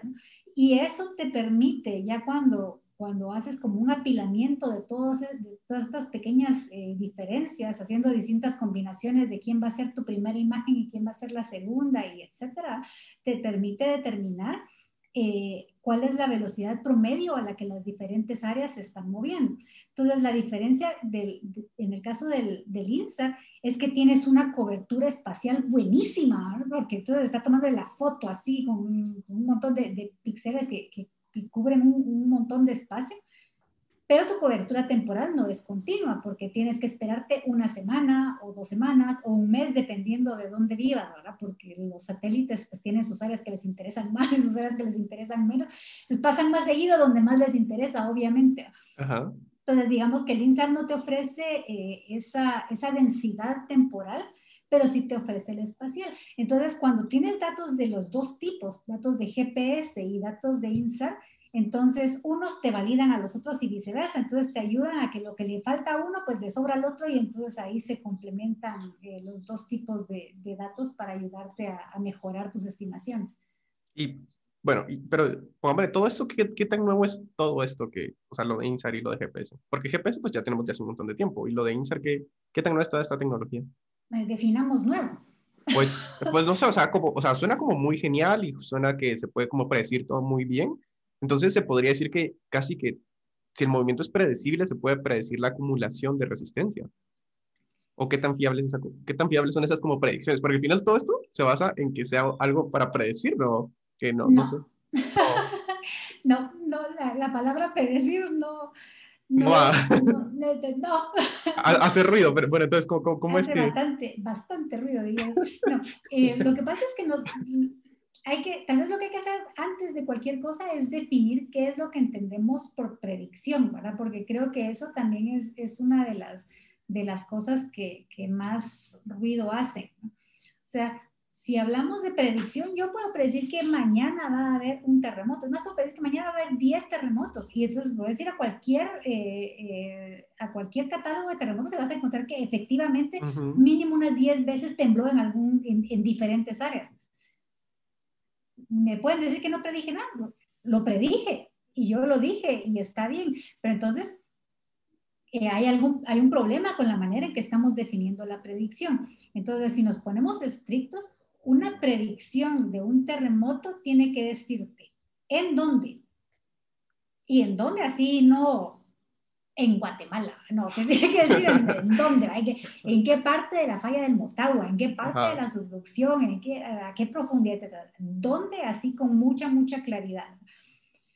Te tiene que decir cuándo, no este año, no en los próximos seis meses, no. ¿Cuándo? El día y la hora. Eso te lo tendría que dar. Y te tiene que decir de qué tamaño. O sea, ¿qué, qué, qué magnitud? Si no están esas tres cosas, no estás haciendo una predicción. Y actualmente no tenemos ninguna forma de poder dar esos tres valores para poder decir, ah, bueno, entonces mañana va a haber un terremoto, por favor, todo el mundo váyase de aquí y, por favor, ordenaditos, no se van a chocar con nada, saquen todas sus pertenencias así, lo que más les importe. No, o sea, no podemos hacer eso, no, no estamos en capacidad de hacerlo. Entonces, todo esto que hacemos, lo que estamos tratando de, de estimar es la acumulación de energía sísmica. Lo que estamos viendo es qué tanto se deforma y esa deformación, qué tanto del movimiento que tendría que haber ocurrido constituye. Entonces eso te permite decir, ah, bueno, llevo 20 años, esta falla 20, 30, 50 años de estar acumulando eh, e, esa presión, ¿no? ese, ese esfuerzo y creando esa deformación. Eso quiere decir que el día que decida ponerse al día, si decide que se va a poner al día de un solo pencazo, entonces el máximo terremoto que me puede causar es de este tamaño. Sí, sí. Y aún así no puede ser va a ser en este puntito, sino que es así como que esta falla, que es de este tamañote, en esta área, podría romperse. Y si se rompe toda y libera toda la energía, este es mi máximo límite. Por supuesto, puede que no se rompa toda, sino que solo sea un pedacito y entonces que, que libere la, energía por poquitos. Eh, puede ser que, que, que, simplemente tenga, que, el presupuesto de energía esté alto y por eso es importante conocer todos los fenómenos que están pasando, porque no, no toda la energía que, que, no se va solo en el deslizamiento de las placas, no toda esa energía se tiene que gastar en terremotos, hay otros fenómenos que ayudan a, a liberar esta energía, pero si no los conocemos, entonces lo que estamos asumiendo no está del todo correcto. Entonces todas esas cosas se tienen que tomar en cuenta. Y ya cuando tenemos idea de qué va todo eso, entonces podemos decir, esta área es peligrosa, está acumulando eh, energía, esta es la tasa a la cual acumula energía. La última vez que, hubo terremoto aquí fue hace 40 años y por lo tanto, si consideramos que no ha liberado nada de energía desde ese entonces y vemos todo lo que ha acumulado hasta ahorita, entonces esto tiene la capacidad de darme un terremoto de este tamaño.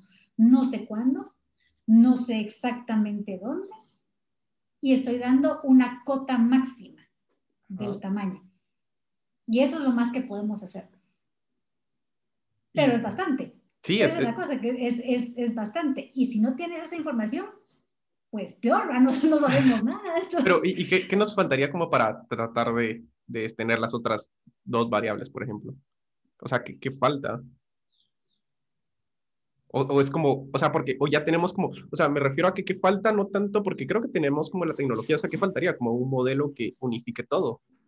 Lo que pasa es que es, eh, son todavía no entendemos del todo cómo ocurre esto. Bueno, sí, ni siquiera sabemos cómo, cómo están las, fachas, las, las fallas acá. O sea, tenemos, eh, no, pero no, no acá, o sea, en, cualquier, en cualquier lugar vamos con los japoneses, que son los que van así en la punta de la cosa, vamos con los gringos del lado de, de, y los canadienses del lado de Cascaria y, todos donde están esperando un terremotón desde hace no sé cuánto tiempo, o del lado de California, que están instrumentados de una manera que uno no puede más que sentir envidia así de, de ver cómo, cómo está.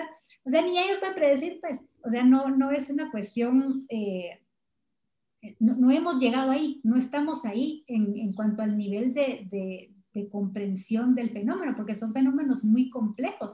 Es decir, no, no, entendemos del todo cómo es que se fracturan las rocas, qué es exactamente lo que hace que la cosa no se siga rompiendo hasta el infinito, pues, sino que, qué es lo que hace que se detenga, qué, es lo que hace que comience, que, o sea, todavía hay muchos detalles que, que no se conocen. Entonces, la única manera de realmente predecir de una forma así determinista, que sería poder dar esos números, sería que tuviéramos un modelo determinista. Y para eso tenemos que quitar todo el caos que hay alrededor, más todo lo que no sabemos, más y un montón de cosas. Entonces, no, no estamos ahí. Y lo más que hay son modelos probabilísticos, ¿verdad? Que tampoco pueden dar una predicción. Hacen exactamente lo mismo que te estoy diciendo, pero de, otra forma. Entonces, al final de cuentas, solo te están dando cuál es la, la, probabilidad de que ocurra un terremoto en los próximos 50, 100, 200 años. Pues, lo mismo. Entonces, no, no hemos llegado hasta, hasta ese punto. Entonces, más que una cuestión tecnológica en sí misma, tiene que ver también con que no, eh, no estamos todavía en el nivel de comprensión de los fenómenos involucrados como para poder hacer este tipo de predicciones y los famosos precursores, ¿verdad? Que es lo que a la gente le fascina, a todas esas cosas que pasan antes del terremoto y que entonces uno las podía reconocer y decir, y cuando los perros ladran y las vacas mueren y que no sé qué, que entonces hay que, hay que irse a esconder. No se ha podido demostrar que ninguno de esos eh, sea lo suficientemente consistente como para poder asegurar que es un precursor. Es decir, no, que sí pasan a veces, sí, sí pasan, que salió radón en no sé dónde antes del terremoto, sí, y, y, que estuvo relacionado con el terremoto, sí, ok, pero no pasa siempre. Y si no pasa siempre, no es un buen precursor. Y no pasa en todos lados. Y unas cosas pasan en un lado y otras cosas no pasan. Entonces, al final, no existe todavía un, un precursor como tal que nos permita decir, esto nos indica claramente que 10 minutos después va a haber un terremoto eso no, no lo tenemos. Todavía no, todavía no. No. Pero, y, y pongámosle, solo hablando como un poco de, de INSAR, ¿cómo es ese, cómo es lo, el manejo de imágenes satelitales, por ejemplo? Eh, bueno, por lo que escuché en una, o sea, yo para poder como tener una visión clara de lo de INSAR, tuve la suerte de encontrar su conferencia del año pasado, que fue creo que en octubre, donde medio mostró ese tema, pero ahí mencionaba que los, el acceso a las imágenes satelitales es gratis, o sea, no es como que le cobren a uno. Pero, en algunas sí, otras son cobradas, pero si están las gratis, ¿por qué no vamos a usar las gratis? Pero, o sea, literalmente están como abiertos al público. Yo me podría como meter ahorita y ver imágenes satelitales o es como, tiene que ser un, correo académico, cosas así. Em, normalmente, por lo menos en, en, las bases de datos que, que, yo he utilizado, uno se registra con, con ellos como, como científico o como miembro de alguna institución que, que tenga algún interés en el, en el uso de las imágenes y entonces ahí es donde se comienzan a, solicitar, pero no tiene que estar registrado, Y cuando uno se registra, pues le piden cuál es la institución, cuál es su puesto en la institución, deje su correo, etcétera, y entonces uno ya, ya tiene acceso a, estas cosas. Pero poco a poco también las, las distintas, eh, las distintas agencias han también eh, ido eh, creando productos, ¿no? Y eso pues tiene ya algunos años de que han comenzado a hacerlo, no, no he visto realmente hasta qué punto ellos han hecho eh, que estos productos que son como eh, imágenes o interferogramas que ya vienen preprocesados, ¿verdad? Que ya son todo el trabajo que uno se sienta a hacer horas en la computadora y viene acá y dice, ¿saben qué? Vamos a agarrar un estándar que al rato funciona muy bien para su región o no mucho, no importa, pero todos vamos a ser iguales, ¿verdad? Y entonces se lo vamos a dar ya procesado y usted agarra este producto final nada más para, para poderlo ver. No sé qué tanto han hecho que estos productos estén disponibles al, al público. No, no me he tomado la molestia de verla, ¿verdad? Pero, pero digamos que yo siento que sí, con, con el tiempo el, el, acceso se ha ido facilitando para, para todas estas bases de datos.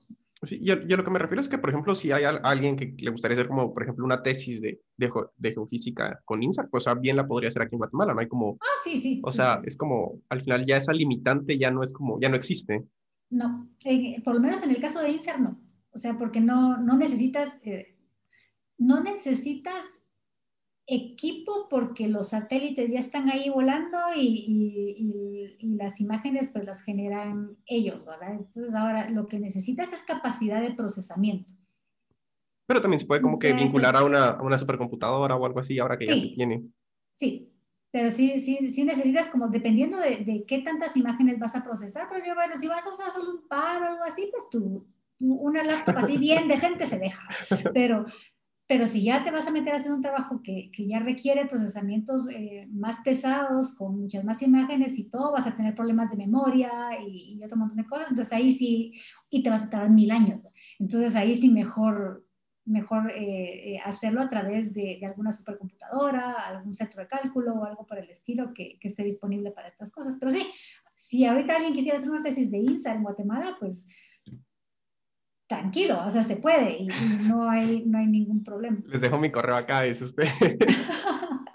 Pero, y, bueno, y póngale, si quiere hablemos un poco como de, de, lo que, porque usted acaba de regresar ahora a Cahuate, tiene una plaza de investigación, entonces, bueno, no sé, no sé si hay como más geofísicos acá en Guate trabajando en investigación, o, o qué planes tiene usted ahora que está como, a que acaba de volver a Guate.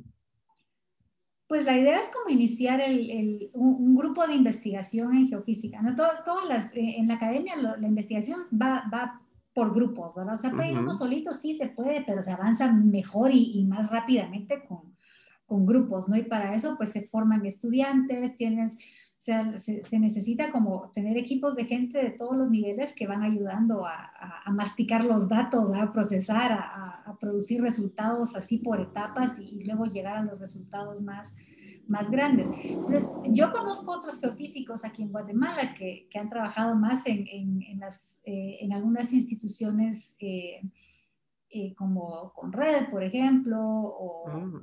o, bueno, hay gente que muy muy capaz en, en hay, hay otros que, que, se han dedicado por épocas a la academia, por épocas a, la industria y, diferentes cosas, ¿verdad? Pero no, los, no conozco a, ninguno ahorita que esté realmente en Guatemala trabajando en academia. Pero igual, como, como uno ya los conoce, pues mal que bien las puertas están abiertas para, para platicar, ¿verdad? Y ver en, en, qué se puede, se puede colaborar yo más que todo le estoy apostando a, que yo hice conexiones durante todos estos años con gente que le interesa estudiar Guatemala. ¿A financiamiento? Pues, estamos hablando de financiamiento.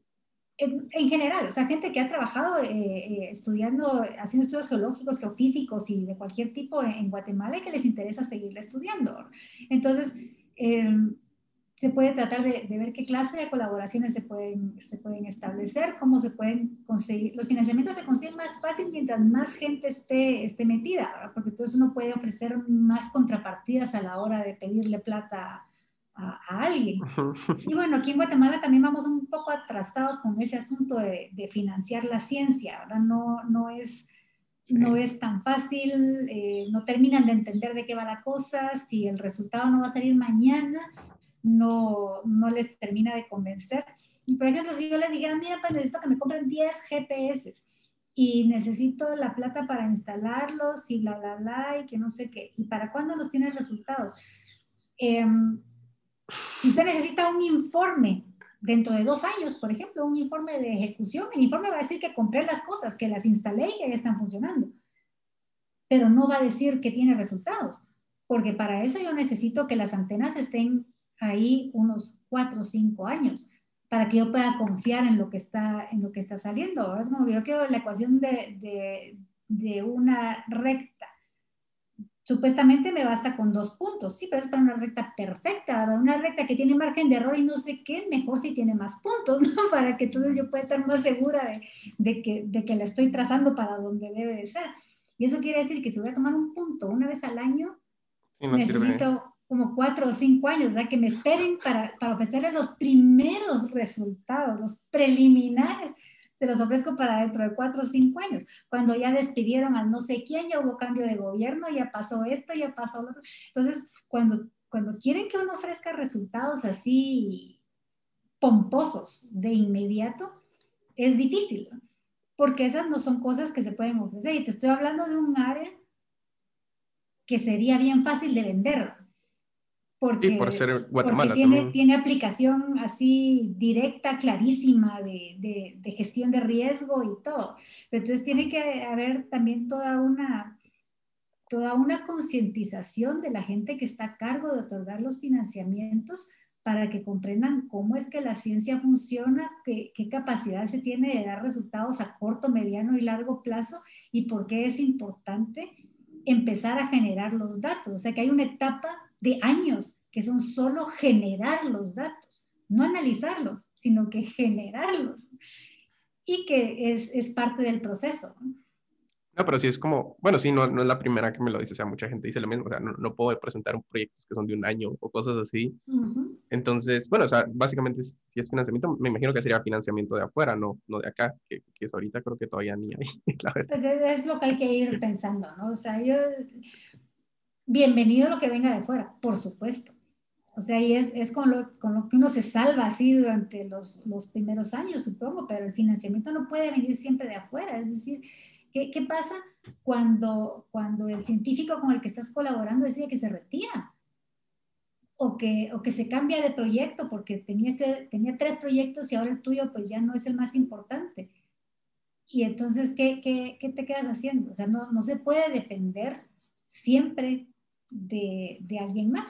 O sea, las cosas se, se acaban y se acaban los proyectos grandes, se acaban los chiquitos. Yo te puedo contar así N historias de, de proyectos que, que, se acaban y que luego los países no tuvieron la capacidad de darles continuidad.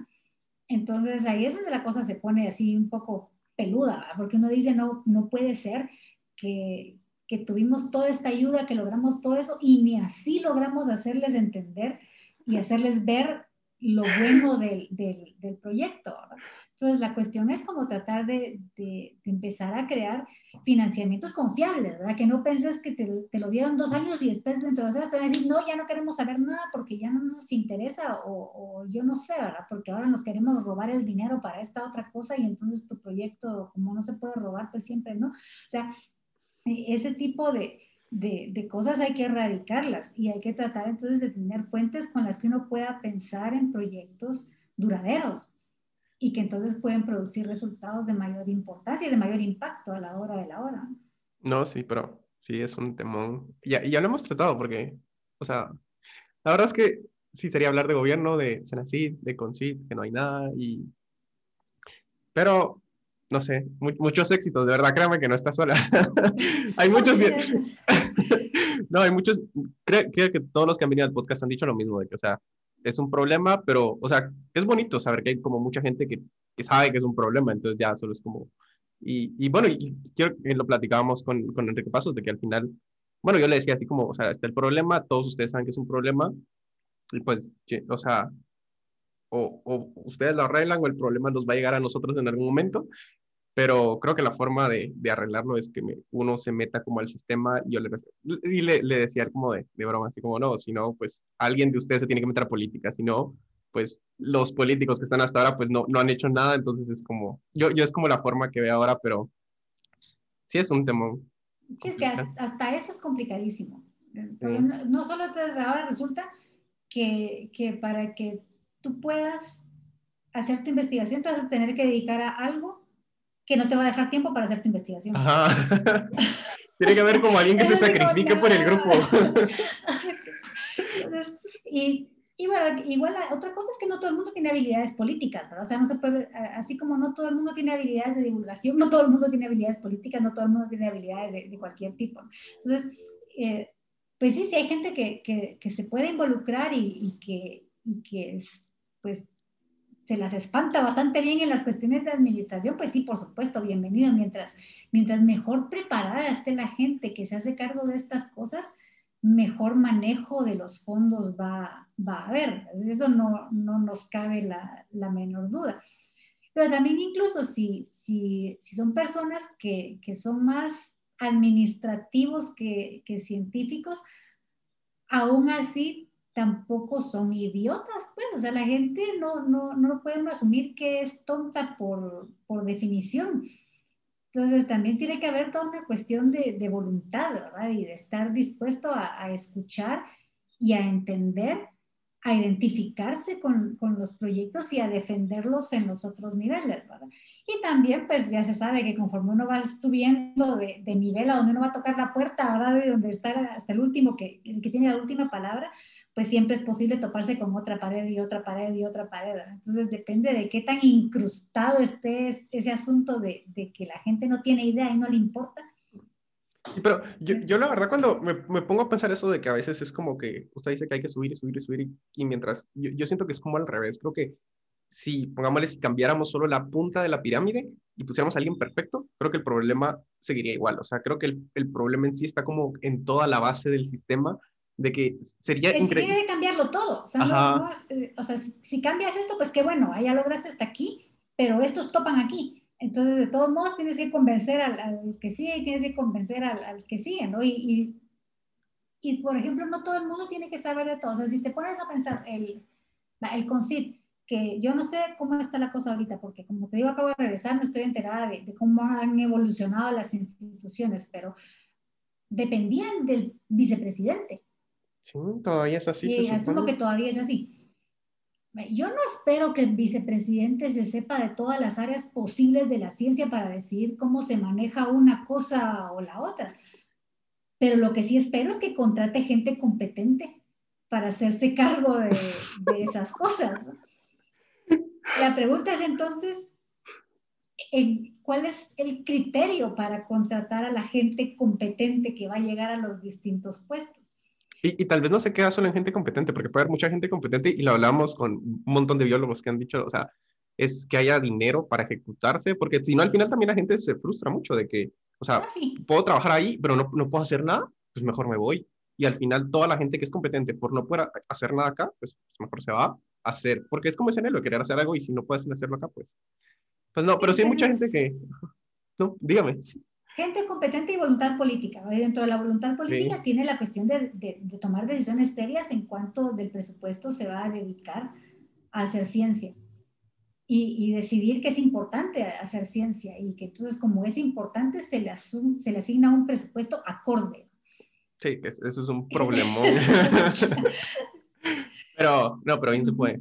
Eh, y, y, si quiere, para ir terminando, eh, yo voy a hacerle como dos temas así bien random porque eh, lo que es, cuando estaba buscando de usted y sus artículos y todo, pues me topé con, con sus, bueno, reseñas creo que serían de Plaza Pública, no sé si se recuerda, 2014, 2015.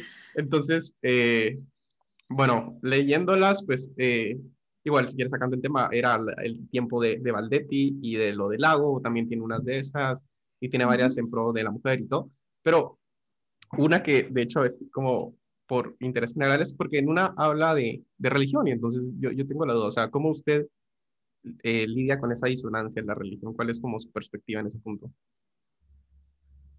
Pues mirar, ¿hasta qué punto las, las cosas pueden ser o no ser una disonancia cuando, cuando hablas de religión? Es, es una cosa que depende de cada quien. Yo personalmente, eh, si, si quiero ser estricta científicamente a la hora de definirme en ese aspecto, tendría que decir que soy agnóstica porque no puedo demostrar la no existencia de Dios, aunque no me toca, ¿verdad? Porque lo que hay que demostrar es que sí existe y no al revés, pero bueno, digamos que no, que no puedo descartar al 100%, así estadísticamente hablando, no puedo descartar al 100% que exista un Dios. Entonces, por eso puedo decir que soy agnóstica, pero por elección soy atea.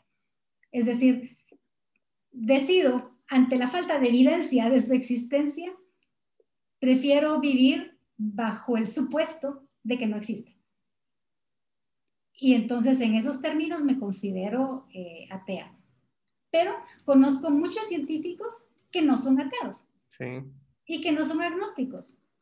Y que pues se las han arreglado para que, para que no haya tal cosa como una disonancia cognitiva ahí entre, su religión y, y, lo, y, su ser científico, ¿verdad? Al final de cuentas, yo creo que los que encuentran por dónde, los que realmente así con toda honestidad, porque hay quienes solo de aquí para afuera, pero digamos que los que, los que encuentran con toda honestidad eh, que pueden reconciliar las cosas, eh, tienden a, abrazar su religión mm, desde un punto de vista más personal y no necesariamente tan enraizado en la religión institucionalizada, que es la que suele crear este tipo de, de disonancias, cuando vienen y salen con argumentos anticientíficos que pueden complicarle a uno la existencia. Pero como te digo, o sea, aunque yo no, no le veo ni pies ni cabeza al asunto para mí. Eh, no, no, voy a considerar a una persona eh, menos inteligente o menos educada o menos culta o lo que sea, porque sí encuentro una, una forma en cómo reconciliar eh, una religión y, y, su ciencia. Y póngale, así es como yo lo veo. Ahora que ya, o sea, que, que su postura es como por elección atea, o sea, ¿usted qué cree? ¿Que, que sí vivimos como una vida donde tenemos la capacidad de elección o es una vida determinista, por ejemplo? Uf, esos temas de, de libre albedrío y todas esas Ajá, porque... La verdad es que no, no, es algo a lo que yo le dé, a lo que yo le dé muchas, muchas vueltas. O sea, creo que en, en alguna medida, pues la cosa es lo suficientemente caótica como para poder decir, pues sí, hay algo, hay algo de aleatorio y algo que entonces nos permite eh, eh, tomar un caminito y no otro y, ir tomando decisiones, eh, etcétera. y al mismo tiempo hay, hay otro montón de cosas que están, si no predeterminadas, por lo menos que hay predisposición a debido a condicionamientos genéticos, de ambiente y etcétera, pero a mí no me gusta pensarme como alguien que no puede elegir y que ya tiene todo cocinado en su vida, o sea, entonces, ¿para, qué hago nada? Mejor me siento y que me pase todo lo que me tiene que pasar y que de hecho entonces yo decido que me siento a, a, morir aquí ahorita, eso también estaba predeterminado y entonces no importa. O sea, de, verdad que si me pongo a pensar en eso no hago nada, pues me agarro mi ataque de, de, nihilismo y ya no voy a querer hacer nada. No, eh, sería como una postura, porque la otra sería así como, no, ya todo está predeterminado, o sea, lo único que puedo hacer es como disfrutar este predeterminismo, es como, pues, o sea, darle la narrativa, que no importa qué hago, pues al final creo que esa es una... Es que yo como soy medio perezosa, entonces estoy así como, si, si lo que va a pasar, va a pasar, entonces, ¿por qué me voy a estar yo quebrando la cabeza? Bueno, sí. Si voy, si voy, a fracasar en esto o me va a ir bien esto, ya está dicho.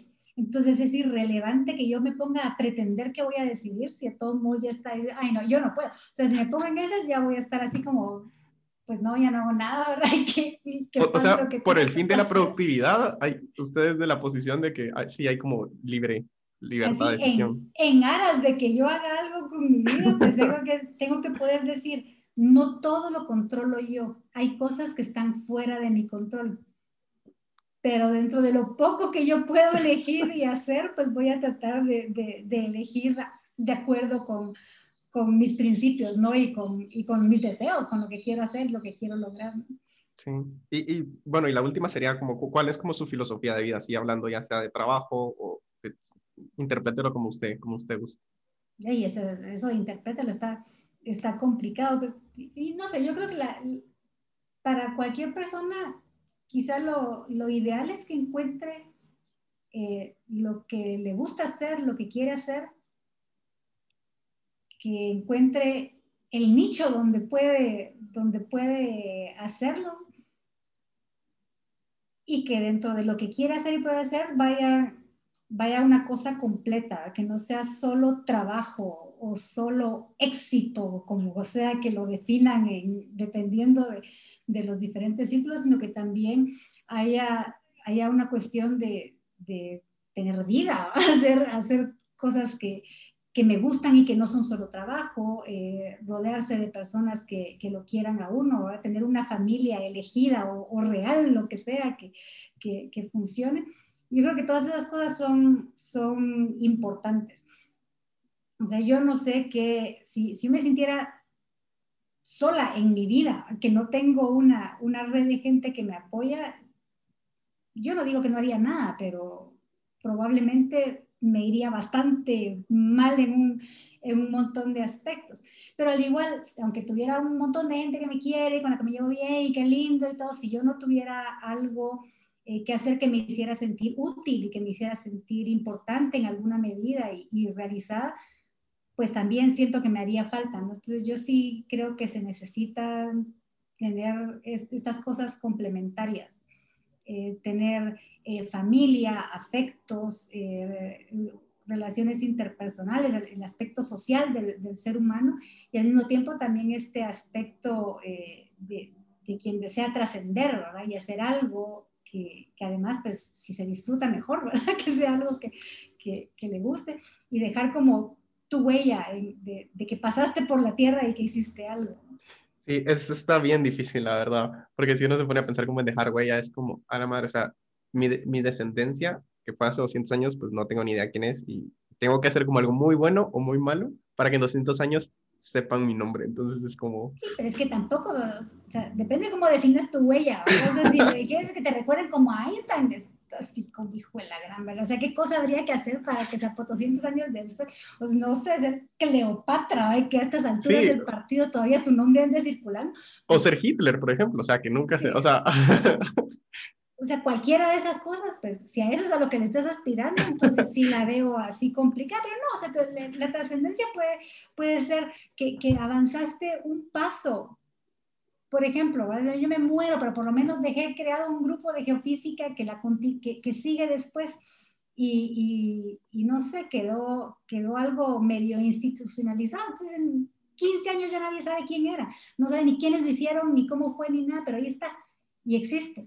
Si lograste como empujar algo un poquito que, que, que hace que, que la siguiente generación no la tenga tan difícil o que pues a los otros les toque jalar de otro punto para adelante, pues yo creo que ya eso es un tipo de huella que, que, te puede, que te puede funcionar, ¿verdad? Y si la huella puede ser un poquito más grande, pues mejor, pero, pero esa es la cosa. De hecho, incluso eh, tengo una columna que dice algo así, la columna es medio, medio, no sé si dark es la palabra, pero, pero bueno, ahora es, habla, habla de cosas difíciles, ¿no?